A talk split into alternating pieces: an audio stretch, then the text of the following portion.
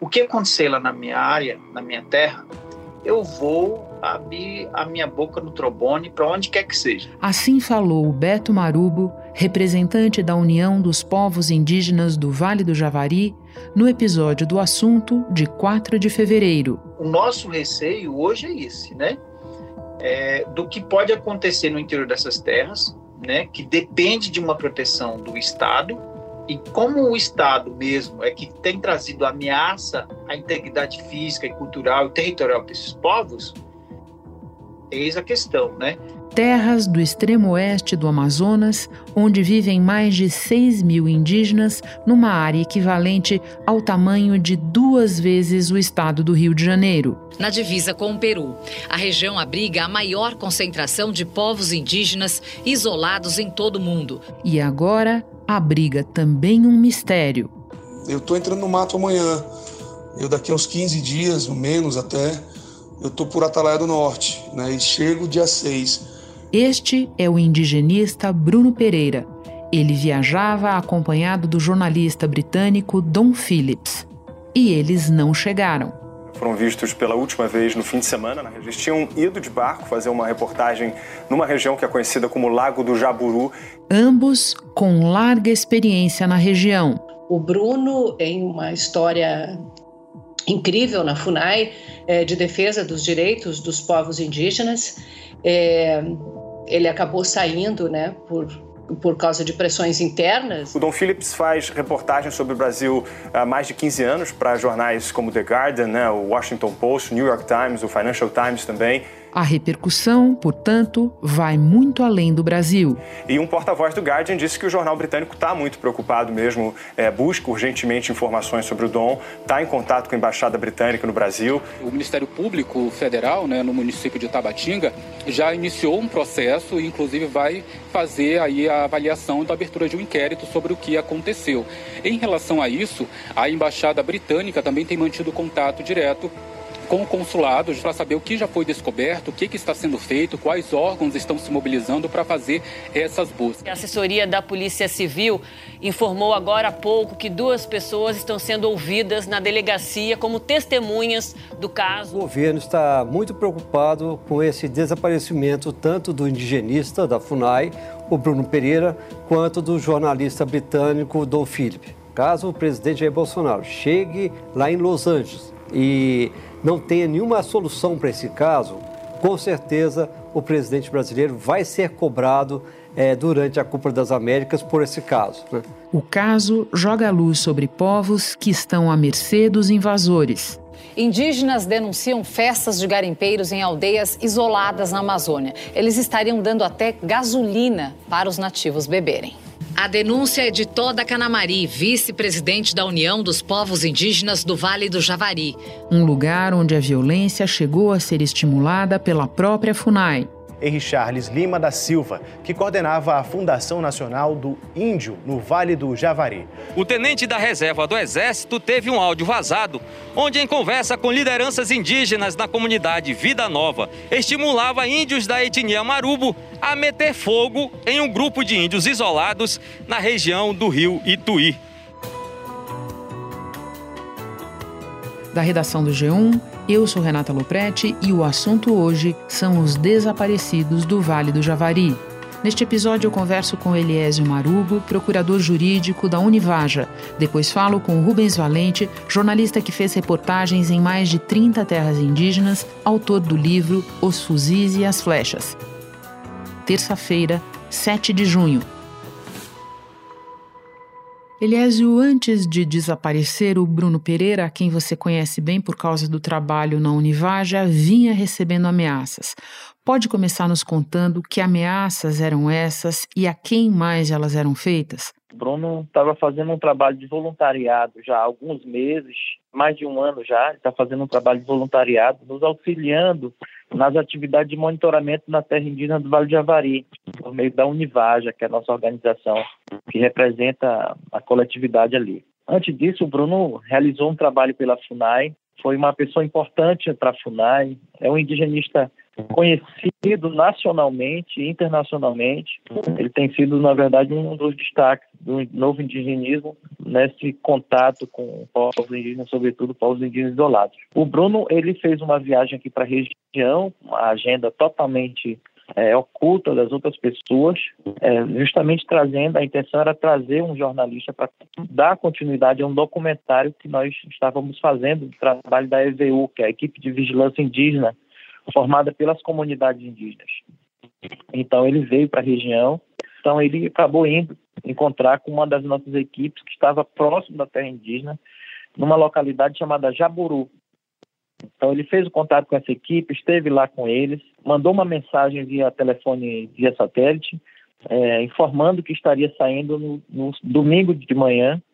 É, e a pretensão dele é que ele encontraria com comunitários de uma comunidade ribeirinha chamada São Rafael, e lá ele faria uma reunião com esses, com esses é, ribeirinhos uma vez que é daquela comunidade de onde sai grande parte é, dos pescadores ilegais indo em direção da terra indígena. Bem, ele esteve nessa comunidade, eu confirmei essa informação no dia de ontem mesmo, pela parte da tarde, confirmei essa informação, ele esteve na comunidade e em seguida ele desceu o rio em direção de Atalaia do Norte. Essa foi a última, último lugar que ele foi avistado com precisão, essa informação foi confirmada depois por mim pessoalmente. O município fica na região do Vale do Javari, onde são comuns invasões de terras feitas por madeireiros e garimpeiros. Bruno e Dom Felipe já estavam na área há alguns dias. Tinham visitado uma equipe de vigilância indígena na quinta-feira e ontem foram até a comunidade São Rafael para conversar com um líder indígena. Como não o encontraram, seguiram viagem e não fizeram mais contato. Segundo a Univaja, os dois viajavam em um barco novo, com combustível suficiente para o percurso. Essas ameaças que ele tem recebido é, é em razão do trabalho que ele tem feito, como eu tenho dito, é um trabalho especialíssimo e é um trabalho de ponta que ele tem feito tanto na época da FUNAI quanto agora. As ameaças que ele tem recebido foram ameaças diretas para ele, pessoalmente a ele, porque, como eu disse, ele tem um histórico de muita atuação na região é, a mim, que sou procurador jurídico da instituição, e ao nosso representante, o Beto, que ele fica em Brasília. Mas, num outro momento, dois membros da nossa equipe também é, sofreram ameaças diretas na cidade de Atalá do Norte. Mas ele, que faz o trabalho de campo, ele ficava mais exposto, né? Ele e o outro, o Beto, sempre ficam mais expostos porque eles vão para o mato mesmo, então tem esse, esse contato direto com, com os invasores, né? Então, a possibilidade de acontecer alguma coisa com ele realmente é, é uma possibilidade muito alta, né? Em uma rede social, o cunhado de Dom Philips escreveu que implora às autoridades brasileiras que usem todos os meios disponíveis para localizar o jornalista.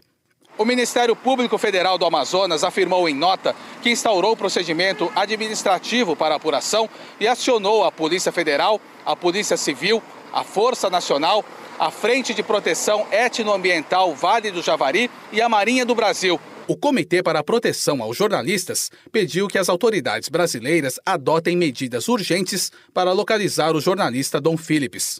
O escritório brasileiro da ONG Women Rights Watch afirmou que é extremamente importante que as autoridades dediquem todos os recursos nas buscas a Dom Phillips e Bruno Pereira. O Ministério da Justiça declarou que iniciou operações na região do Vale do Javari assim que foi avisado do desaparecimento de Bruno Araújo Pereira e de Dom Phillips. Atalaia do Norte fica localizado lá no extremo oeste do estado do Amazonas, aqui próximo do Peru e da Colômbia.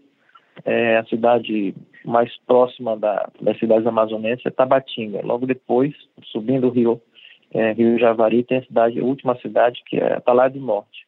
E Atalaia do Norte é a sede da, da terra indígena Vale do Javari. E foi de lá que ele saiu em direção é, dessa equipe para fazer essa parte desse documentário com o nosso colaborador lá, o jornalista é, Dom Phillips. Você fala em contato direto com os invasores. O Beto Marubo esteve no podcast conversando conosco meses atrás e ele nos descreveu esse quadro de omissão do poder público na terra indígena. É nesse contexto de ausência que se dá esse trabalho absolutamente necessário de vocês de fazer vigilância. Agora, é importante explicar também que justamente esse trabalho acaba por colocar todos vocês mais expostos aos invasores, certo? Certo. Renata, em verdade, é bom que se diga isso, é bom que se diga isso. Né? O Estado brasileiro tem sido omisso com as populações indígenas no Brasil. Isso é verdade. A própria FUNAI é um reflexo disso. A FUNAI desmantelada, sucateada e cada vez mais sofrendo com vários tipos de ações da parte do governo para desmantelar cada vez mais retirada de orçamento, todo tipo de negligência que o governo federal tem feito com a FUNAI. É isso que tem acontecido. É, e por conta disso, nas nossas comunidades, a gente fica desprotegido, porque a FUNAI deixa de estar presente é, nas comunidades e, naturalmente, que as comunidades se organizam para realizarem uma parte dessa, dessas atividades que seriam realizadas pelo, pelo Estado. Não é a substituição das atividades estatais, de forma alguma. Na verdade, nós fazemos a perambulação na terra indígena para caçar, para pescar, para pegar fruta e para fazer as nossas atividades tradicionais. E aí a organização indígena, que representa toda a coletividade da região, aproveita essas idas da, das comunidades em determinados locais da terra indígena, montou uma equipe que faz essa vigilância, faz essa, esse levantamento de informações, qualifica essas informações e repassa para a Polícia Federal, para o Ministério Público em, em, em Tabatinga. Uma das últimas reuniões que o Bruno participou a pedido do Ministério Público foi exatamente isso. O jornal O Globo teve acesso a uma carta anônima enviada à Univaja, onde constam ameaças contra Beto Marubo, um coordenador da entidade, e contra Bruno Pereira. O Globo afirmou que as ameaças teriam partido de pescadores que atuam ilegalmente na região, depois que indígenas apreenderam motores e carga. No documento está escrito: só vou avisar dessa vez que se continuar desse jeito vai ser pior para vocês. Melhor se aprontarem. Tá avisado. Então, é, esse trabalho ele acaba de alguma maneira substituindo aquilo que o Estado deveria fazer. Nós temos um, um, uma região aqui do Exército que tem um, um BIS, né, um posto do Exército aqui na fronteira, mas eles se limitam a ficar em Tabatinga ou num outro ponto que eles chamam, tirando Palmeiras, que fica mais a rio acima. E eles ficam fixos nesses pontos, eles não, não perambulam, não fazem atividades, não, não fazem nenhum tipo de monitoramento, nem nada. Então entra quem quer, a hora que quer, da forma que quer, e ninguém faz nada. Polícia Federal tem quatro, cinco agentes aí, que também se limitam a fazer atividades pontuais ou ficar no aeroporto perguntando para onde você vai, o que está levando, e é somente isso. A Maria Idem, então, acaba que o Estado brasileiro tem sido omisso nessa região. O órgão que deveria estar mais próximo das populações indígenas, que é a FUNAI, é um órgão que já está mais do que falido. Ele só existe para cumprir tabela. Nós, povos indígenas, nos expusemos assim de forma deliberada. Não. E esse trabalho é precioso para, inclusive, garantir a proteção dos povos indígenas isolados, que não têm contato, não tem quem fale por eles, e das nossas comunidades também que de alguma maneira fico muito à mercê de toda a criminalidade que está aí próximo, entrando dentro da nossa terra, fazendo todo tipo de atrocidade. A imprensa noticiou algumas semanas atrás a invasão de garimpeiros em uma das nossas comunidades, aonde foi é, noticiado aí, nós da Univagem, inclusive, é, apresentamos e publicamos isso, que garimpeiros entraram em uma comunidade e ofereceram é, álcool etílico com, com suco para os comunitários, obrigaram a tomar essa, essa bebida e tiveram relações lá com as, com as mulheres da comunidade, ou seja, estamos totalmente abandonados. O que está acontecendo com o Bruno é o verdadeiro descaso do Estado é, e reflete muito bem a forma como o Estado tem é, trabalhado essas questões no nosso meio.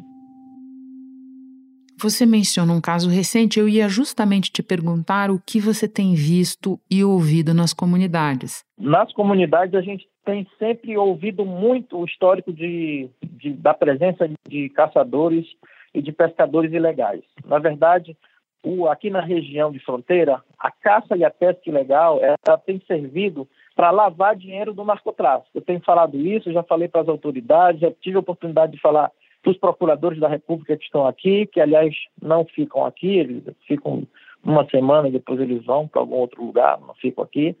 Uh, já tive a oportunidade de falar com o delegado da Polícia Federal aqui também, Uh, as comunidades relatam muito a presença de caçadores e pescadores, e mais para o lado sul da terra indígena tem também relatado muita presença de garimpeiros, e agora está crescente ainda essa quantidade de garimpeiros, uma vez que tem tido uma facilitação por parte das autoridades para que eles ingressem nas terras indígenas. A terra indígena Yanomami, maior reserva indígena do Brasil. No último ano, por conta do garimpo ilegal, essa reserva sofreu a pior devastação desde a demarcação. A Associação Rutucara Yanomami, que defende os direitos do povo Yanomami, estima que 20 mil garimpeiros estejam dentro da reserva.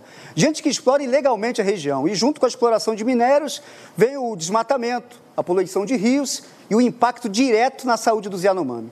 E, bem, o, caso do, dos Yanomami reflete muito bem essa realidade da presença dos garimpeiros é, entre as comunidades indígenas. Né? Então, isso aí está é, é, tá se alastrando pelo Brasil inteiro e o Vale de Javari não é diferente. Elias, eu te agradeço demais por ter conversado conosco neste momento tão grave em que você tem tantas coisas importantes a fazer. Nós ficamos aqui na escuta. Boa sorte, volte outras vezes. Certo, muito obrigado, muito obrigado pelo espaço. Espera um instante que eu já volto para conversar com o Rubens Valente. Rubens, eu conversava agora há pouco com o Eliésio Marubo, que descrevia para nós a situação no Vale do Javari e mencionava, entre os fatores que contribuíram para isso, a situação da FUNAI. Você pode começar então nos explicando o que vem a ser a nova FUNAI do governo Bolsonaro? Renata, essa expressão né, é utilizada pelo governo para se referir à atual gestão, mas são parcerias que eh, com agricultores com fazendeiros, é, normalmente para plantio de soja, milho, inclusive com sementes transgênicas. É, a FUNAI tem é, avançado nessa questão, tem falado muito sobre isso. Né? Devemos dizer que está mais para a velha FUNAI do que para a nova, porque esses, essas experiências já foram feitas no, no passado com graves consequências. É, se chamava antigamente de renda indígena, e a, a proposta era fazer essas parcerias que é, foram proibidas pela Constituição Federal, porque o arrendamento de terras indígenas é proibido pela Constituição. A, a nova FUNAI se caracteriza por esse grande é, acordo com ruralistas e também por uma série de medidas administrativas. Por exemplo, a troca de dos 15 coordenadores regionais em apenas em poucos meses do governo Bolsonaro, de 15 coordenadores regionais, 12 foram substituídos, é, normalmente por, por militares da reserva ou policiais militares da reserva. Então, isso é, houve uma quebra né, na normalidade administrativa da FUNAI. O outro ponto que a FUNAI tem insistido é na criação de canais de diálogo com lideranças indígenas que não são reconhecidas é, pelo movimento indígena, numa, numa estratégia, a meu ver, de cisão do movimento indígena. Rubens, isso que você nos explica tem muito a ver com a situação de um dos desaparecidos, do Bruno Pereira. E agora eu vou te fazer uma pergunta que tem a ver com a situação do outro, do Dom Phillips. Você, Rubens, é um jornalista que já viajou muito pelos estados que formam a Amazônia Legal. Como é que você percebe a possibilidade de trabalhar nessas áreas hoje, as condições? O que nós temos sentido e também esses servidores que atuam na, na, ponta do sistema, na ponta do Estado brasileiro, como representantes do Estado brasileiro, é o crescente clima de insegurança, justamente pela ausência do Estado nessas regiões. Nós sabemos que vários rios hoje da Amazônia são tomados por facções criminosas que utilizam esses rios para transporte de cocaína e contrabando de armas também. É? Então, hoje a Amazônia vem sendo ocupada pelo crime organizado, em especial no estado do Amazonas, com destaque para o Amazonas. Então, o Estado brasileiro tem se omitido nesse sentido. Por exemplo, as chamadas bases de proteção etnoambiental da FUNAI, é, são em torno são mais de 20 na Amazônia. Essas bases têm sofrido ataques, inclusive ataques a tiros. Entre 2018 e 2019 foram cinco ataques a tiros. Um colaborador da FUNAI é o Maxiel Pereira dos, dos Santos. Ele foi assassinado em Tabatinga, ele foi assassinado a tiros em praça pública. E a ameaça mais recorrente que é feita ao Bruno Araújo é o seguinte: vai acontecer com você. Então o clima é de apreensão. Onde o Estado não aparece, Renata, outro tipo de poder violento vai se impor. É assim não só na Amazônia, mas em várias partes do Brasil, nas periferias das grandes cidades. Então, o, na nova, dita chamada nova FUNAI, o Estado se encolheu ainda mais. É importante mostrar que esse processo não começou com o governo Bolsonaro, né? Por volta de 2012, a FUNAI passa por uma grande reformulação com a extinção dos chamados postos indígenas, que funcionavam dentro né, das terras indígenas.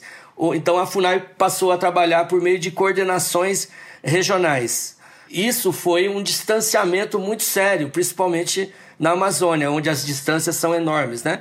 Essa medida de extinção dos postos indígenas foi mais um recuo da presença do Estado eh, brasileiro.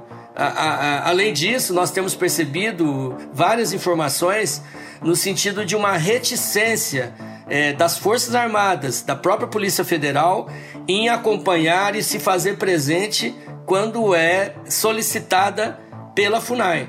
Então, é também nesse sentido, as forças de segurança cada vez mais escassas nesse, nessas regiões. Então, o que acontece? O jornalista em atividade se torna mais um alvo, junto com a, a, os funcionários do Estado brasileiro. E, os jornalistas se tornam, tornam um alvo mais frequente porque esses invasores, ladrões de, de peles, né, contrabandistas de animais silvestres, garimpeiros, ladrões de madeira, se sentem hoje empoderados. Eles, eles sabem que a sua atividade não será reprimida tão rápido né, e, e com tanta força como era no, no passado recente. Rubens, você começou dizendo para nós: a nova FUNAI não tem nada de novo. Então vamos para um passado bem remoto.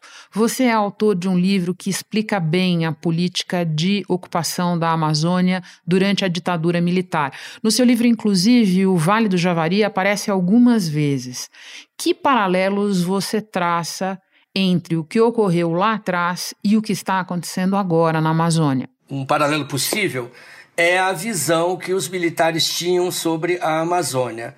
É, isso está documentado em papéis que vieram à tona é, principalmente a partir dos anos 2000, papéis então confidenciais, secretos. Por exemplo, uma definição do Conselho de Segurança Nacional que considerava a Amazônia, em 1969, como um vazio a ser ocupado. Uma área onde supostamente ninguém habitava e o Estado brasileiro se deu como missão essa dita integração eh, nacional, que ficou eh, marcada por um slogan da ditadura chamado, que, que dizia, né, esse slogan, integrar para não entregar. Então vamos ver como é que era o tom uhum. desses anúncios. O primeiro diz assim, toque sua boiada para o maior pasto do mundo, assim como era vista a Amazônia, como o maior pasto do mundo, e dizendo... Na Amazônia, a terra é barata e sua fazenda pode ter todo o pasto que seus bois precisam. E ainda diz mais adiante ali: e para ir à Amazônia, você escolhe a ajuda que quiser. A Amazônia tem dono, você é um deles. Esse uhum, era o slogan. Uhum. Amazônia tem dono, você é um deles. Isso é um anúncio de 72. Essa visão tem a ver com as, os livros e artigos de Golberido Couto e Silva, que era um ideólogo e um dos golpistas de 1964. No seu livro Geopolítica do Brasil, ele também prega essa ocupação do dito espaço vazio. Então essa concepção ela volta agora 50 anos depois. Ela volta porque o governo Bolsonaro é também um governo militar. Ele não é apenas civil. Basta ver que inúmeros cargos-chave eh, são ocupados por militares. Os números oscilam, mas um estudo da Unicamp ele mostra que entre de 2 milhões a 4 milhões de brasileiros foram levados para a Amazônia durante a ditadura militar. Essa, esse esforço de, de ocupação ele era apoiado por programas de subsídio agrícola, né, distribuição de terras públicas é, e também na, na, exploração de minérios. É, então a ditadura ela é, achava que a exploração da Amazônia era uma necessidade nacional, para a soberania nacional, por exemplo. E combatia a demarcação de terras indígenas. O que a ditadura fazia era interditar.